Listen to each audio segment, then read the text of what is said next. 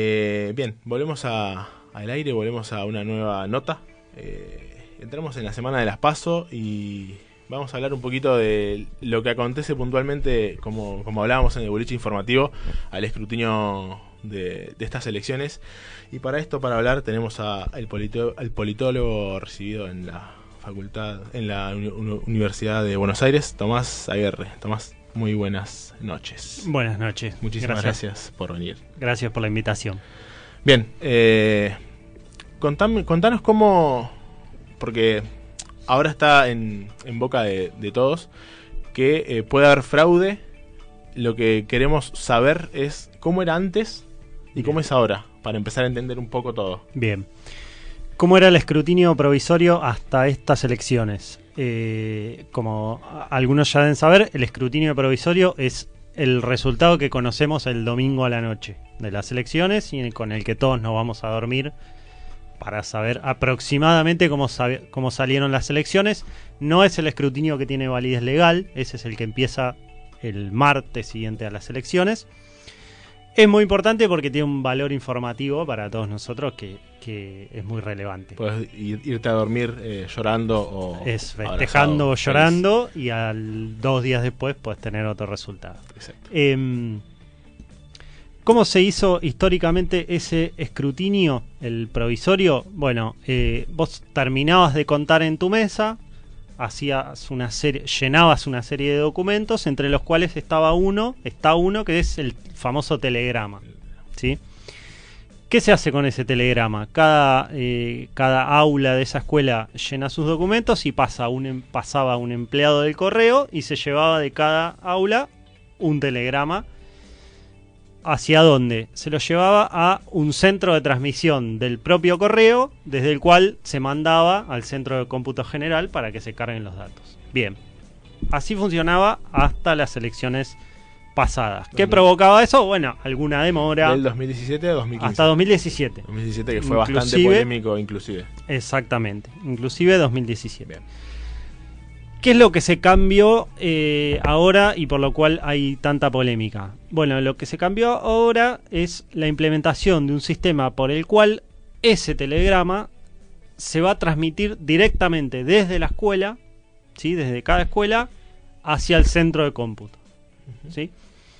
Hasta ahí vamos bien. Incluso es una, es una buena idea, digamos, porque te, te, ahorra ese paso en el que el correo tenía que ir a todas las escuelas.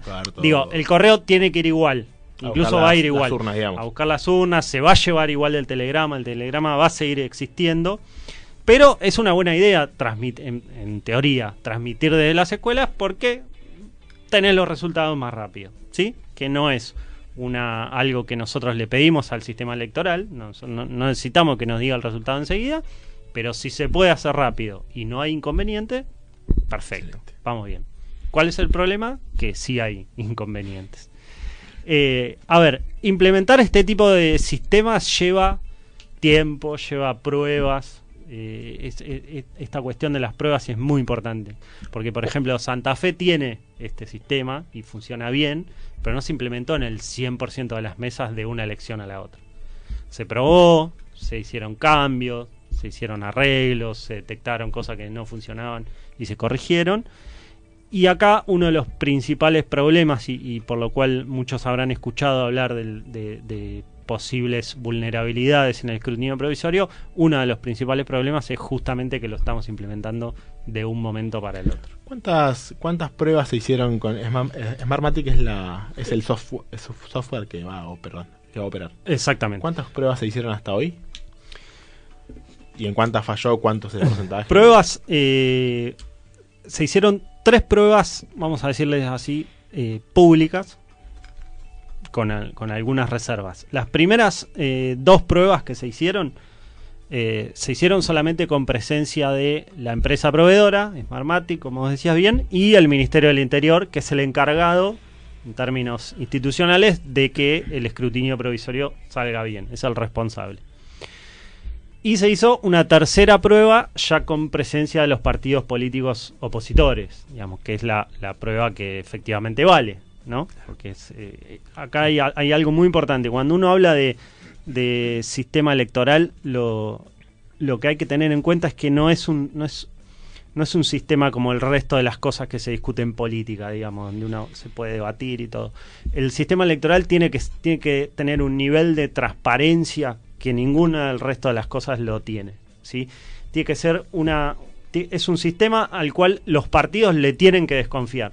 Y el sistema tiene que ser tan robusto y transparente y, consistente que te devuelva respuestas a tus preguntas. ¿sí? Por ejemplo, yo no sé eh, cómo me garantizo que vos no vayas a votar dos veces con el mismo documento. Bueno, el sistema te permite sentar un fiscal ahí todo el día a mirar que no vaya una persona exactamente. Cuando los, los fiscales van ahí y, y miran que eso no pase. Bueno, ¿qué es lo que pasó en el caso del escrutinio provisorio? Que la implementación tan rápido y tan a las apuradas lo que no está permitiendo es que los partidos políticos opositores se hagan con garantías de que eso va a funcionar bien. Y la única prueba que se hizo con presencia de, de los partidos, la verdad es que se descubrieron al, en, en la poca información que se obtuvo algunas cosas que no funcionaban tal como se prometía o se había dicho que iba a funcionar. ¿Crees que puede haber eh, fraude? Obviamente que en el, en el escrutinio final no, porque termina siendo, digamos, eh, humano el conteo y demás. Eh, pero ¿cuánto puede entrar en la mente de las personas el domingo a la noche, este domingo?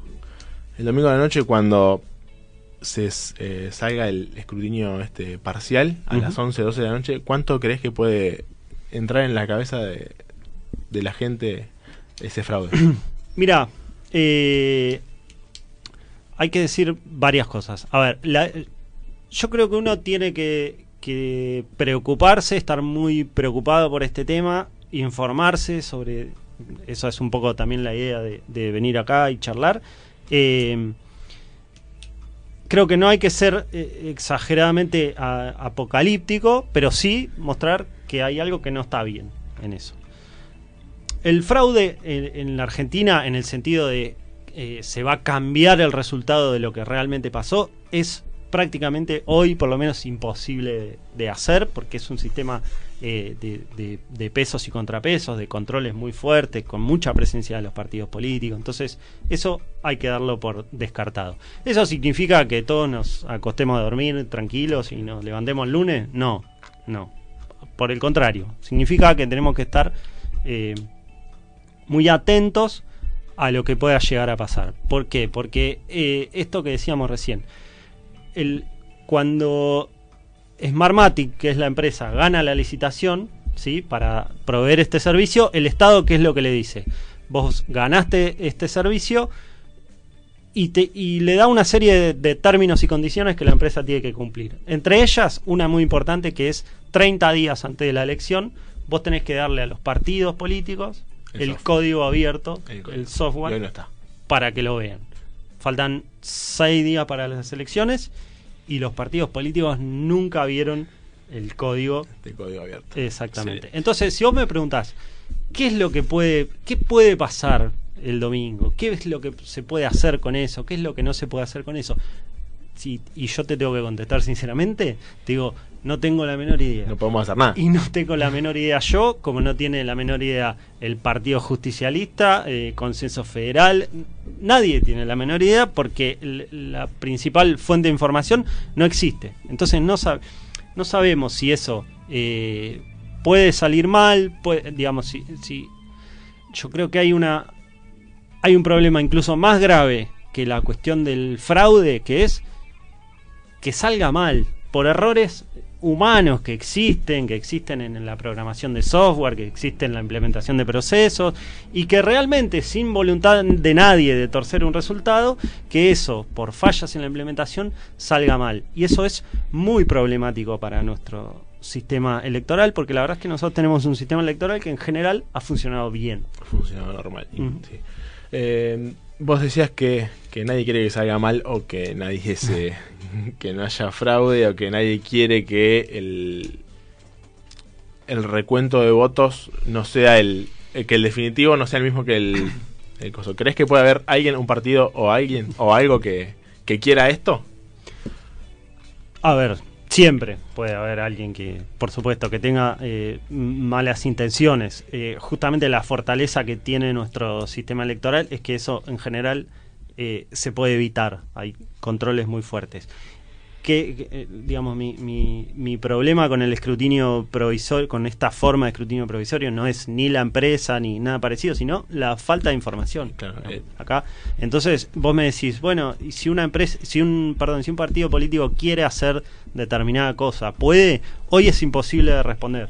Y eso, eso es incluso mucho más problemático que si tuviéramos, no sé, si la verdad es que si tuviéramos información de que tal partido está haciendo fraude o, quiere hacer fraude de tal manera, bueno, hay mecanismos para tratar de evitarlo. Hoy el, grave problema que tenemos es ese, que no sabemos, que incluso a veces los problemas con las elecciones no vienen de partidos tratando de cambiar los resultados, sino de agentes, entre comillas, o sea, alguien que está interesado, por ejemplo, en que la elección salga mal.